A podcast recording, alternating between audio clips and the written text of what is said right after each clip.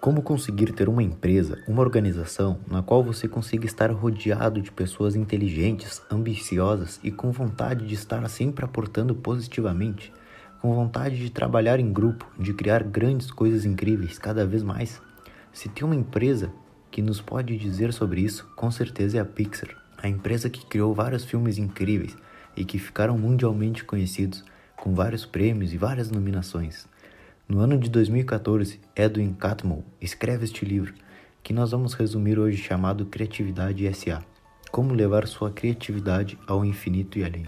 Por mim, na minha visão, é um livro interessante apenas por um motivo. Ele nos mostra como é o crescimento de uma empresa como esta, vista de dentro. Esses caras revolucionaram o mercado do, no cinema nos anos 90 e nesse livro nos é mostrado tudo bem detalhado como fizeram isso quais foram os problemas e as soluções encontradas. Nesse livro, vamos aprender basicamente sobre como ser mais efetivos com nossas organizações, com nossas equipes e sempre lembrando que o que estamos falando aqui é sobre ser criativos. Esse é o foco principal do livro. É fundamental que sua empresa esteja sempre se reinventando e surpreendendo a todos.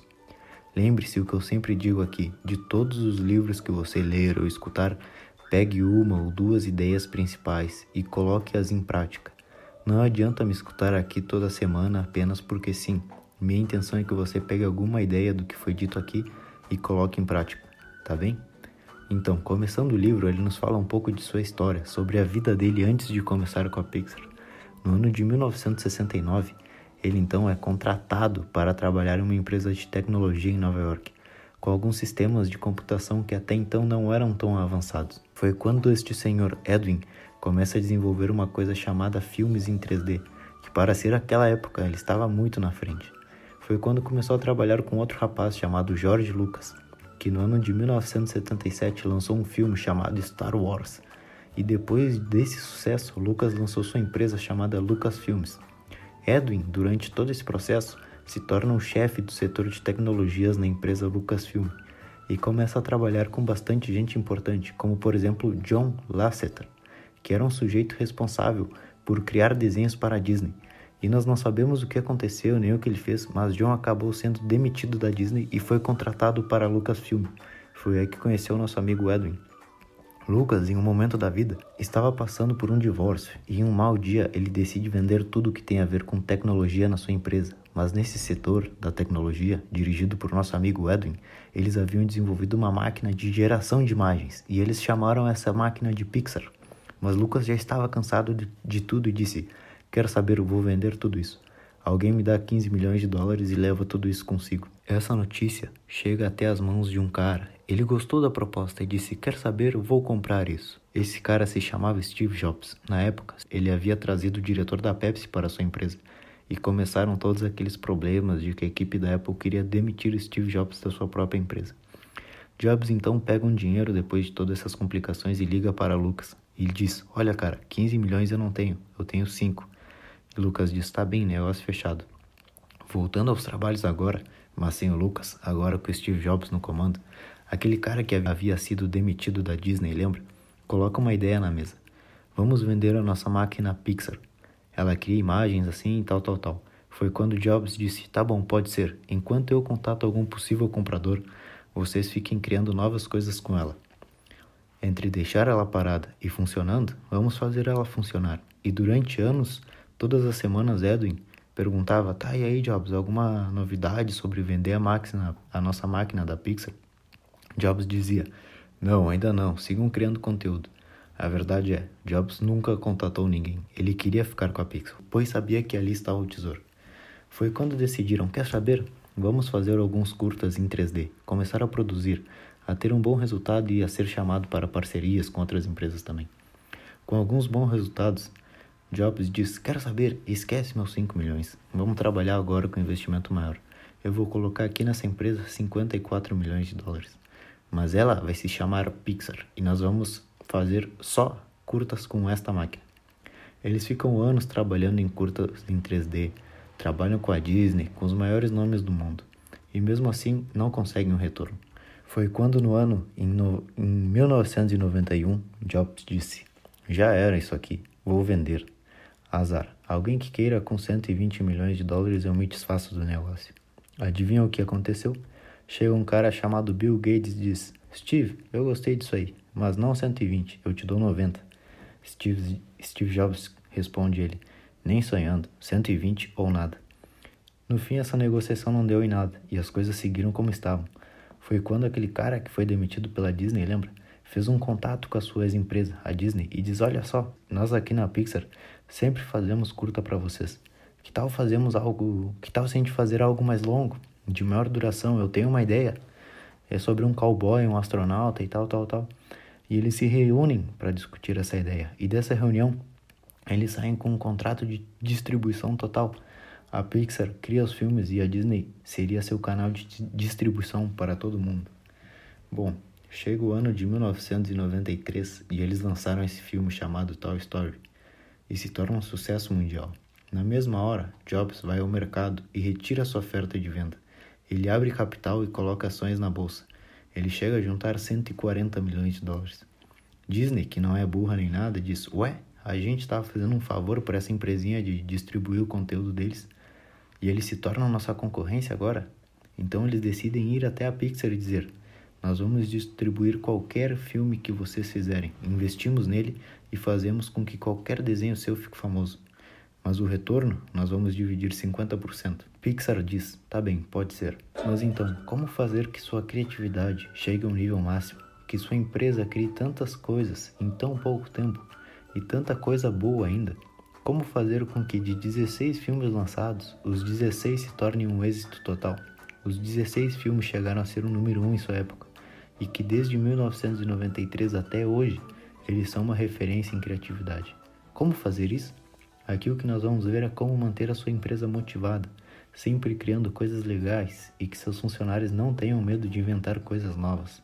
Esses são os segredos da Pixar. Primeiro, o que vamos falar é sobre a cultura corporativa que ela não é apenas para escrever em um papel e deixar pendurado na parede. Não. Pixar nos mostra que você, como líder, deve ser o exemplo vivo de como funciona a sua empresa.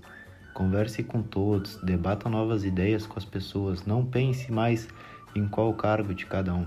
Chegue até o nível mais baixo e pergunte a essa pessoa como ela resolveria um problema que está destinado a você como CEO da empresa. Lembre-se sempre que a empresa é feita por pessoas. Tentem sempre ser um grupo transborde positividade e essa ambição por coisas novas. Assim serão seus colaboradores também. O primeiro ponto a ser trazido no livro é buscar sempre a qualidade máxima. A qualidade é o melhor plano de negócio que existe. Basicamente, essa é a ideia. Se alguém te perguntar, ah, e seu business plan? A melhor qualidade possível. Essa teria que ser sua resposta. Depois do primeiro sucesso de Toy Story, Disney fala para a Pixar: vamos fazer o filme 2 e depois do 3 vamos aproveitar o mercado, podemos vender mais, mais, mais. E Pixar diz: não, agora nós estamos focados em outro filme. Estamos fazendo um que tem os animaizinhos e tal. Nosso foco está nessa produção e nossa energia também. A versão 2 do Toy Story vai vir, só que mais tarde. Então, sempre se foque em fazer uma coisa bem feita e queira atingir esse melhor padrão possível. Segundo ponto, nunca veja os erros como um bem necessário, mas como um resultado necessário. Os erros, os fracassos são necessários, eles são a resposta da criatividade. Se você quiser fazer algo criativo e brilhante, não vai sair perfeito de primeira. É necessário ver os erros e mudar eles. Só assim chegando a uma qualidade excelente. O que acontece em algumas empresas é que eles não têm a permissão de errar, então meio que restringem a criatividade dos funcionários. Você tem que aceitar que se algo não sai como esperado, ali está o segredo para fazer melhor da próxima vez. O que eu errei aqui? E aos poucos a qualidade chega. O custo para corrigir os erros normalmente é menor do que os custos para evitá-los. Vou repetir e preste atenção nessa frase. O custo para corrigir erros normalmente é menor do que o custo para evitá-los. O terceiro ponto que ele nos mostra é: prepare-se para o desconhecido, porque eventualidades acontecem. Aceite que as coisas inesperadas vão acontecer, isso faz parte da vida. Mas como trazer essa filosofia para uma visão mais empresarial? Como a Pixar faz isso? A Pixar nos diz que sim, na vida sempre vão acontecer problemas e coisas inesperadas. O que eles fazem é empoderar seus funcionários, não é jogar a culpa nos outros, mas fazer eles entenderem que a empresa só funciona por causa deles e que se algo sair das nossas mãos, eles têm que tentar resolver.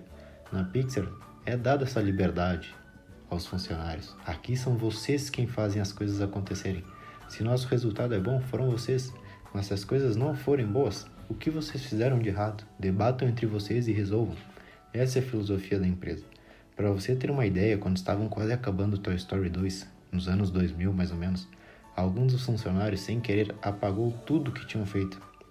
Na máquina aquela, ele tocou algum botão, guardou errado, enfim, eles perderam tudo que tinham feito. Anos de gravações em dois segundos se foram.